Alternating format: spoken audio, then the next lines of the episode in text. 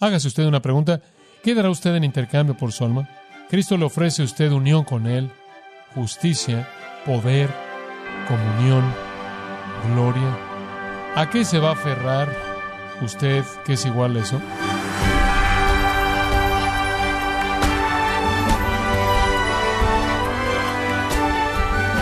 Gracias por acompañarnos en su programa Gracias a vosotros con el pastor John MacArthur. Saulo de Tarso era famoso y en ascenso en el mundo religioso judío del primer siglo, pero un día perdió sus amigos de toda la vida, sus mentores, su influencia y su carrera. ¿Qué evento cambió totalmente la vida de Saulo de Tarso y lo transformó en Pablo el apóstol? En los próximos 30 minutos, John MacArthur nos mostrará cómo el apóstol Pablo aprendió el valor supremo de conocer a Cristo en la serie titulada El Evangelio según Pablo, aquí en gracia a vosotros. Filipenses capítulo 3, versículos 8 al 11. Aquí Pablo escribe, y ciertamente aún estimo todas las cosas como pérdida por la excelencia del conocimiento de Cristo Jesús, mi Señor, por amor del cual lo he perdido todo y lo tengo por basura para ganar a Cristo y ser hallado en Él, no teniendo mi propia justicia, que es por la ley, sino por la que es por la fe de Cristo, la justicia que es de Dios por la fe, a fin de conocerle y el poder de su resurrección y la participación de sus padecimientos, llegando a ser semejante a Él en su muerte, si en alguna manera llegase a la resurrección de entre los muertos ese es un pasaje muy personal, por cierto. Por la forma en la que aparecen varias palabras, vemos que Pablo se refiere a sí mismo. Él está hablando de manera muy personal desde el punto de vista de su testimonio de primera persona. Este, de hecho, es el testimonio de Pablo de lo que estaba pasando en su corazón en el momento de su conversión. Pero antes de que veamos específicamente el texto, permítame recordarle una de las afirmaciones más grandes que jamás salieron de los labios del Señor Jesucristo porque todo aquel que quiera salvar su vida la perderá, pero todo aquel que la pierda por causa de mí la hallará. Porque ¿qué aprovechará el hombre si ganare todo el mundo y perdiere su alma? ¿O qué dará el hombre a cambio de su alma? Ahora Jesús estaba hablando de un intercambio. Él estaba hablando de perder algo para ganar algo. Si quieres ganar tu alma, te va a costar tu vida. Si deseas salvar tu vida, te va a costar tu alma. ¿Sabe usted que la persona más dura que alcanzar en el mundo para Cristo es la persona que es religiosa? Y entre más religiosos son, y más sinceros son, y más aferrados están a la tradición, y más ceremoniales son, más difíciles son de alcanzar. ¿Por qué? Porque toda su confianza está en eso. Y como consecuencia, dependen de eso para su salvación. Pablo dice, eso no solo es bueno y esto es mejor, eso es malo. ¿Por qué? Porque la religión condena el alma. La religión falsa engaña la mente y condena el alma.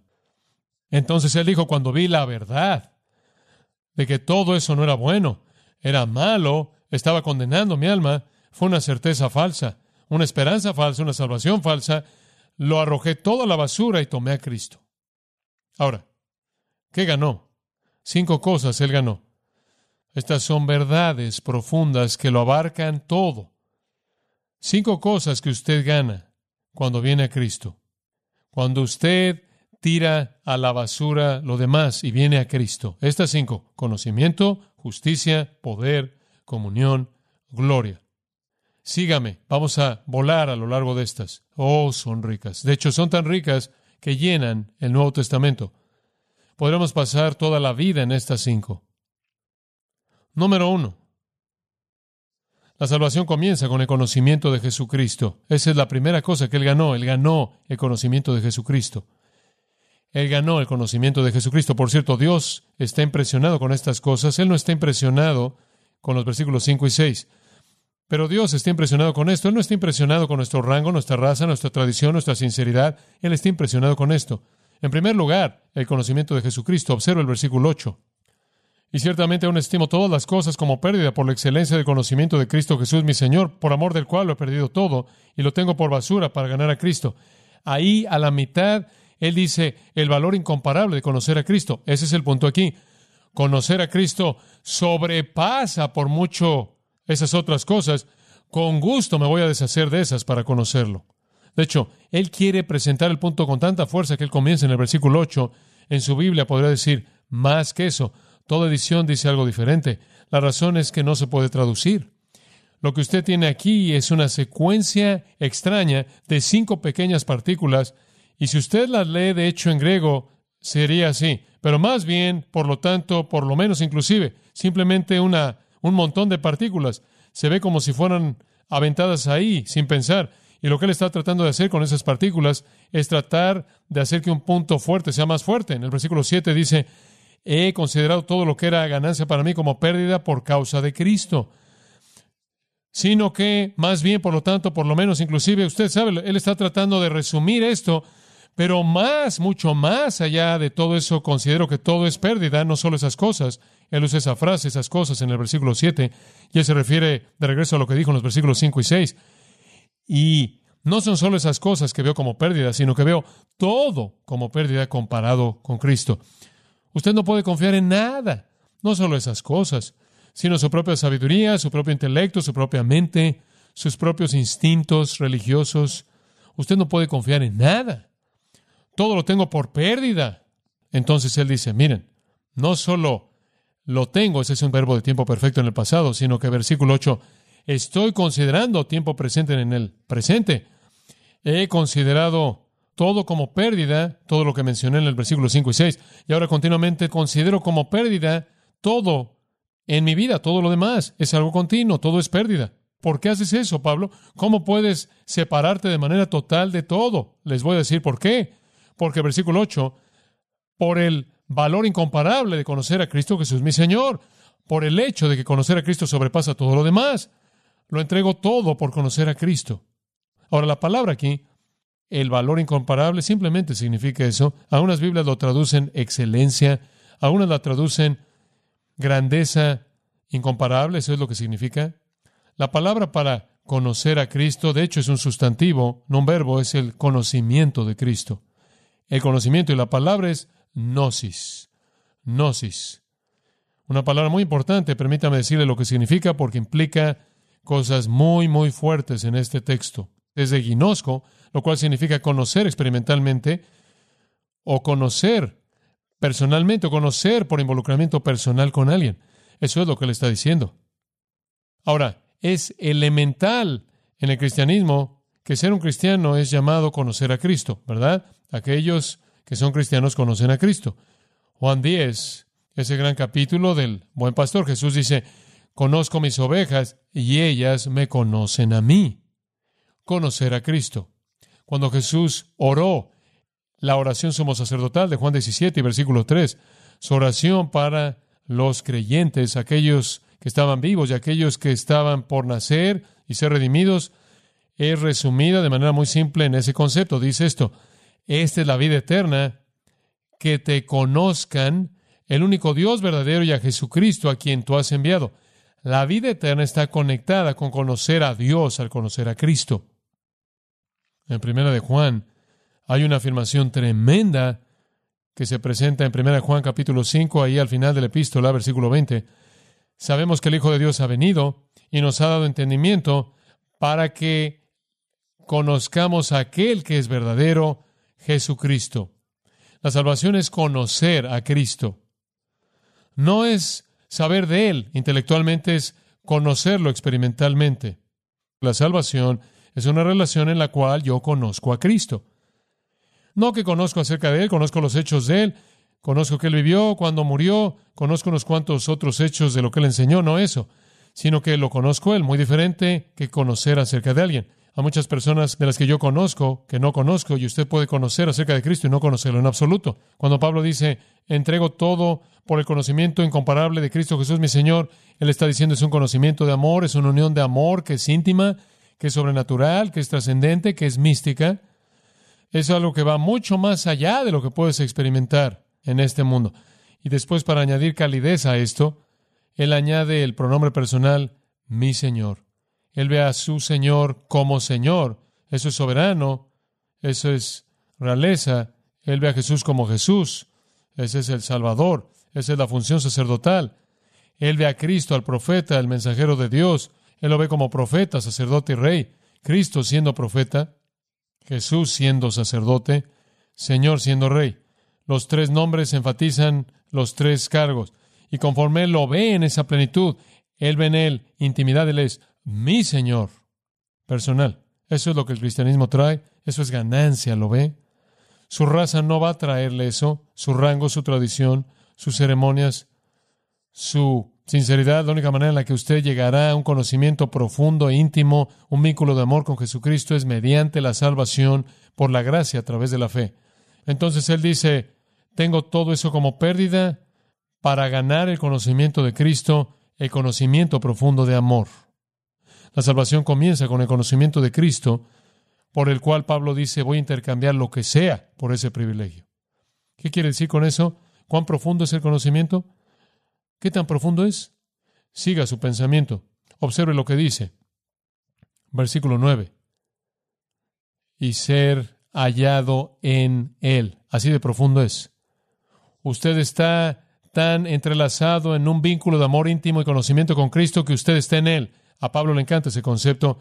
Se refiere a este concepto por lo menos 164 veces en sus epístolas. Estamos en Cristo. Con Cristo estoy juntamente crucificado y ya no vivo yo, mas vive Cristo en mí. Y la vida que ahora vivo, la vivo por la fe del Hijo de Dios, quien me amó y se entregó a sí mismo por mí. En otras palabras, no soy yo, sino Cristo. No sé dónde termino yo y dónde comienza Él y dónde Él termina y yo comienzo. Estamos entrelazados de manera íntima. Así de íntimo es el vínculo, así de profundo es el conocimiento. Él se mueve a través de mí. Yo tengo la mente de Cristo. Ese es conocimiento profundo. Entonces Él dice, todo lo tengo en mi vida por basura. Considero todos mis méritos religiosos como basura por esa relación de amor íntima profunda con el Cristo viviente. Entonces, por Él he sufrido la pérdida de todas las cosas. Incluye un artículo definido. Y las tengo por basura, excremento, basura a fin de ganar a Cristo. He sufrido la pérdida de todas las cosas. Como puede ver, conocer a Cristo, hacer de Cristo mío, despoja todo, absolutamente todo. En segundo lugar, la salvación involucra el conocimiento de Cristo. En segundo lugar, la justicia de Cristo, la justicia de Jesucristo. Versículo 9. Y ser hallado en Él, no teniendo mi propia justicia, que es por la ley, sino la que es por la fe de Cristo, la justicia que es de Dios por la fe. ¿Sabe usted en qué había pasado su vida entera? Su vida adulta entera, haciendo lo que él dice en la primera mitad del versículo 9, tratando de ganar una justicia propia derivada de la ley. En eso pasó su vida entera.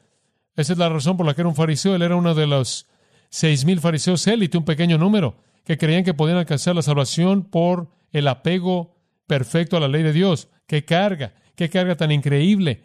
¡Qué culpabilidad! ¡Qué engaño! él dijo, lo rindo todo. Yo rindo todo eso de tener una justicia personal derivada de la ley con gusto. ¿Qué tipo de justicia es esa? Es la justicia del dominio propio, la justicia de la moralidad externa, la justicia del ritual y las ceremonias religiosas, la justicia de las buenas obras. Es justicia personal es la justicia producida por la carne. ¿Cómo es que usted va a ser aceptado por Dios por su propio esfuerzo? No. Usted va a ser aceptado por Dios cuando usted toma por la fe la justicia que le da a usted, porque Cristo pagó la paga por su pecado. Cuando usted toma a Cristo, Dios le da a usted en Cristo justicia. En otras palabras, Él acepta a Cristo en lugar de usted. Y debido a que Cristo satisface de manera perfecta a Dios y usted está en Cristo, Dios está satisfecho con usted. Como puede ver, Pablo está dispuesto a perder esa túnica que se desvanece y que es delgada de la reputación por la túnica gloriosa, pesada de justicia que viene en Cristo. Una relación correcta con Dios no es por obras, es por fe. Hombres, es la clave de este pasaje entero. Dice usted, ¿qué es esta fe? Permítame darle una definición. Escuche con mucha atención. La fe es mejor descrita de esta manera. La fe es la confesión de confianza continua. de dependencia total de y confianza en Jesucristo para los requisitos necesarios para entrar al reino de Dios. ¿Escuchó eso? Fe es la confesión continua de confianza, de dependencia total de y confianza en Jesucristo para proveer los requisitos necesarios para entrar al reino eterno de Dios. No es nada más creer que Jesús vivió y murió. Es confiar en Él y depender de Él para que Él satisfaga los requisitos a favor de usted para darle entrada al reino de Dios.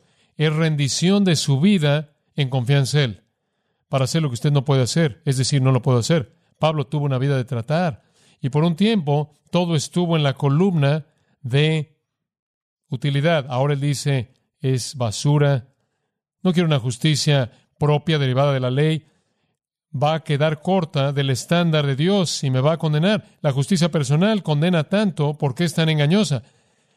Cumple con el estándar del hombre y lo excede, pero queda infinitamente corta del estándar de Dios. Ese es el engaño. Entonces Él dice, Cristo es ganancia para mí por dos razones. Porque en Cristo tengo el conocimiento de Él, una unión de amor rica, mística, profunda con el Cristo viviente, en el cual nuestras vidas están entrelazadas. En segundo lugar, tengo la justicia de Cristo. Oh, bendito sea Dios.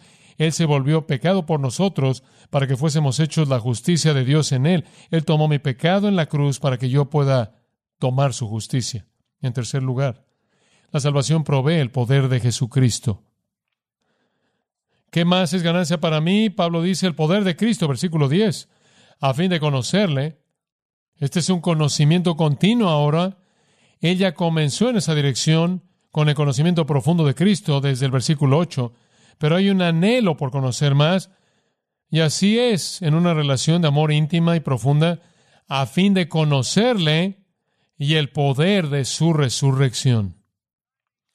Eso es lo que él quiere decir por este conocimiento profundo. Pablo dice, entrego todo para que pueda conocer su poder. ¿Qué quieres decir, Pablo? El poder de su resurrección. Como puede ver, debido a que conozco a Cristo íntimamente, debido a que tengo la justicia de Cristo, tengo a mi disposición energía espiritual dinámica que viene de él, como en Daniel 11:32, en donde el profeta dice que el pueblo que conoce a su Dios mostrará fortaleza y tomará acción. Pablo dice, tomo a Cristo debido al poder. ¿Quieres saber una cosa? ¿No hay poder en la ley? ¿No hay poder para superar el pecado en mi carne? ¿No hay poder real para el servicio espiritual en mi carne? ¿No hay poder para la victoria en mi carne? ¿No hay poder para dar testimonio en mi carne? Él dice, he estado operando sin poder y ahora veo todo el poder en Cristo. Dice usted, ¿cómo lo ves en su resurrección? ¿Por qué dice el poder de su resurrección? Porque fue en su resurrección que él demostró de manera más vívida la extensión de su poder. ¿Qué otra obra de Cristo es tan poderosa como esa? Ninguna. Resucitarse de los muertos, asimismo, mostró que él tenía poder sobre el mundo físico y también sobre el mundo espiritual. Él conoció su poder de resurrección en dos maneras. La primera manera fue poder de resurrección que lo salvó. Cuando Él fue salvo, según Romanos 6, Él fue sepultado en Cristo en su muerte y Él resucitó con Cristo para caminar en vida nueva. Entonces Él ya ha experimentado el poder de resurrección en su salvación. Toda persona que viene a Cristo en un sentido espiritual, morimos con Cristo, resucitamos. Entonces el poder de resurrección está en nosotros, pero más que eso, Él quería poder de resurrección para que continuara siendo su recurso. Él quería ese poder del que habla tantas veces en las epístolas. El poder, por ejemplo, para conquistar la tentación, el poder para servicio a Cristo, el poder para vencer las pruebas que lo hace usted fuerte cuando usted es débil, el poder para dar testimonio y tener valentía. Él quería ser fortalecido por el Espíritu en el hombre interior. Él quería conocer, Colosenses 1.11, la gran potencia de Cristo. Él quería la expresión de ese poder del cual él habló en Efesios 3:20 cuando dijo, y aquel que es poderoso para hacer todas las cosas mucho más allá de lo que podemos pedir o entender según el poder que actúa en nosotros. Él dijo, ¿por qué tomé a Cristo y le dije no esto? Debido a que en Cristo hay poder, hay poder sobre el pecado, hay poder sobre la tentación, hay poder para el servicio, hay poder para dar testimonio, hay poder sobre las pruebas. Hay poder en mi vida que de otra manera sería impotente. Esa es la razón por la que lo tengo todo por pérdida, por el poder que hay en Cristo, para el alma que cree. El poder de la vida de Cristo se derrama en nosotros, emana de nosotros para darnos victoria en esta vida. Pablo dice, ¿qué voy a intercambiar por eso? Esa es la única manera en la que puedo conquistar el pecado. Esa es la única manera en la que puedo tener una vida eficaz. ¿Qué ganó en Cristo él? El conocimiento de Cristo, la justicia de Cristo, el poder de Cristo. En cuarto lugar, la salvación también le trajo comunión con Jesucristo, comunión con Jesucristo. Él dice en el versículo 10, hay algo más que considero ganancia, la participación de sus padecimientos siendo conformado a su muerte. Él ya había sido conformado a su muerte en el sentido salvador.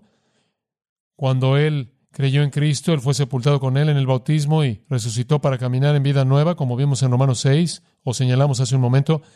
Ella había tenido participación en los padecimientos de Cristo de una manera salvadora. Y no quiero que usted malinterprete eso. Cuando usted es salvo, de alguna manera, sobrenaturalmente, Dios lo coloca usted en Cristo y usted muere en Cristo y usted resucita con Él. Él ya había experimentado ese tipo de sufrimiento, pero lo que Él tiene en mente aquí es algo más. No una unión salvadora con Cristo en su muerte y resurrección, sino una comunión, una comunión profunda de sufrimiento. ¿Qué quieres decir, Pablo? ¿De qué estás hablando? Estoy hablando de esto. Estoy hablando del hecho de que una de las cosas que gano en Cristo es a alguien con quien tener comunión cuando sufro. ¿Entendió eso? alguien con quien tener comunión cuando sufro. alguien que ha sufrido mucho más allá de cualquier sufrimiento que jamás conoceré, mucho más allá de cualquier sufrimiento que jamás sentiré o experimentaré, y necesito un compañero en mi sufrimiento. Cualquier cristiano sobre la faz de la tierra le va a decir usted que los momentos más profundos de comunión espiritual con el Cristo viviente son el resultado directo de sufrimiento intenso. No hay duda al respecto. El sufrimiento siempre nos acerca a Cristo. ¿Por qué?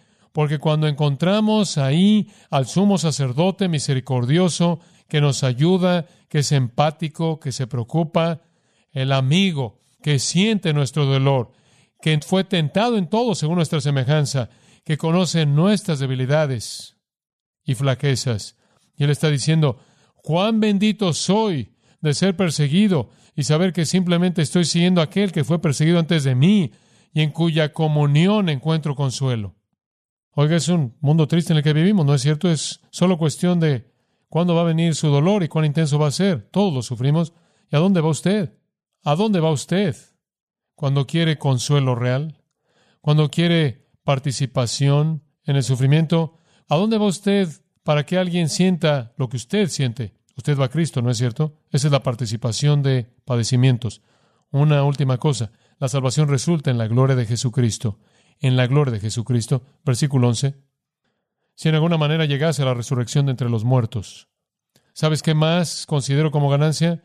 El alcanzar la resurrección. Y por cierto, la manera en la que él presenta esto en el griego, a fin de que alcance, casi se oye como si se sintiera un poco inseguro de esto. Eso no es inseguridad.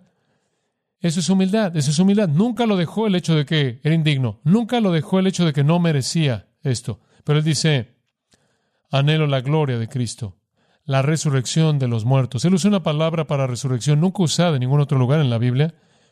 Es la fuera resurrección. Añade la preposición ek. Es la fuera resurrección. Es vívida. Después la frase de los muertos.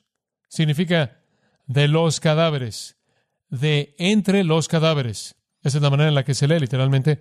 Quiero alcanzar la fuera resurrección de entre los cadáveres. ¿Qué es eso? Es el rapto. Ese es el momento en el que Él se va a estar con el Señor y Él recibe un cuerpo nuevo. De eso está hablando. Él está hablando de ese momento en el abrir y cerrar del ojo cuando los muertos en Cristo resucitarán y serán cambiados en incorruptibilidad. Él habla de esto en el versículo 20. Nuestra ciudadanía está en los cielos de donde también esperamos con expectativa al Salvador, el Señor Jesucristo, el cual transformará el cuerpo de la humillación nuestra en semejanza al cuerpo de la gloria suya. Y él dijo, obtengo eso en Cristo, obtengo eso en Cristo. Hágase usted una pregunta, ¿qué dará usted en intercambio por su alma? Como puede ver, Cristo le ofrece a usted unión con Él, justicia, poder, comunión, gloria. ¿A qué se va a aferrar usted que es igual a eso? ¿Y qué bienestar va a traer si usted ganare el mundo entero y perdiere su alma? Esa es la pregunta. ¿Qué ganamos en Cristo? ¿El conocimiento de Cristo? Los teólogos llaman a eso identificación. Identificación. Ganamos la justicia de Cristo. Los teólogos llaman a eso la justificación. Ganamos el poder de Cristo. Los teólogos llaman a eso la santificación. Ganamos el sufrimiento con Cristo. Los teólogos llaman a eso participación. Y ganamos la gloria de Cristo. Y llamamos eso glorificación. Esa es la perla. Ese es el tesoro. Las personas sabias venden todo para que esto sea de ellos.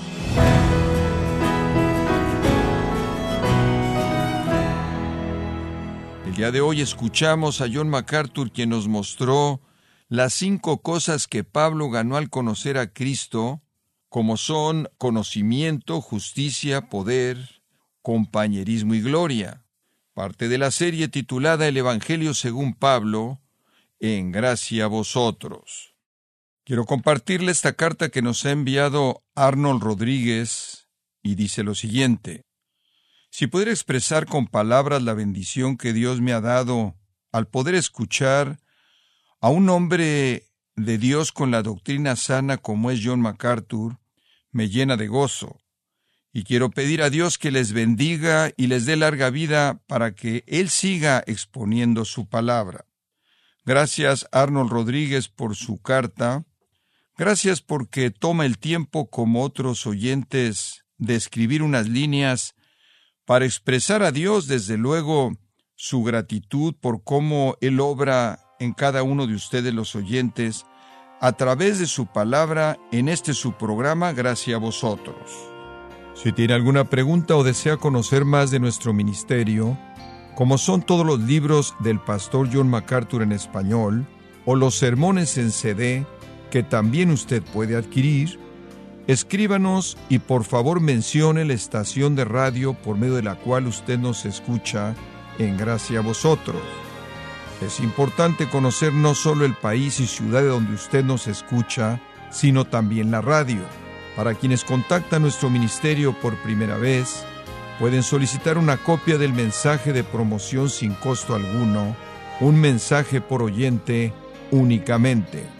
Si usted vive en los Estados Unidos o Puerto Rico, escríbanos a Gracia Vosotros, P.O. Box 4000, Panorama City, California 91412. O puede escribirnos a través del siguiente correo electrónico radio arroba gracia punto org. En nombre del pastor John MacArthur, de nuestra asistente administrativa Jessica Fonseca, así como del personal, queremos darle las gracias invitándole para que nos acompañe en la próxima edición y juntos continuar desatando la verdad de Dios un versículo a la vez en gracia a vosotros.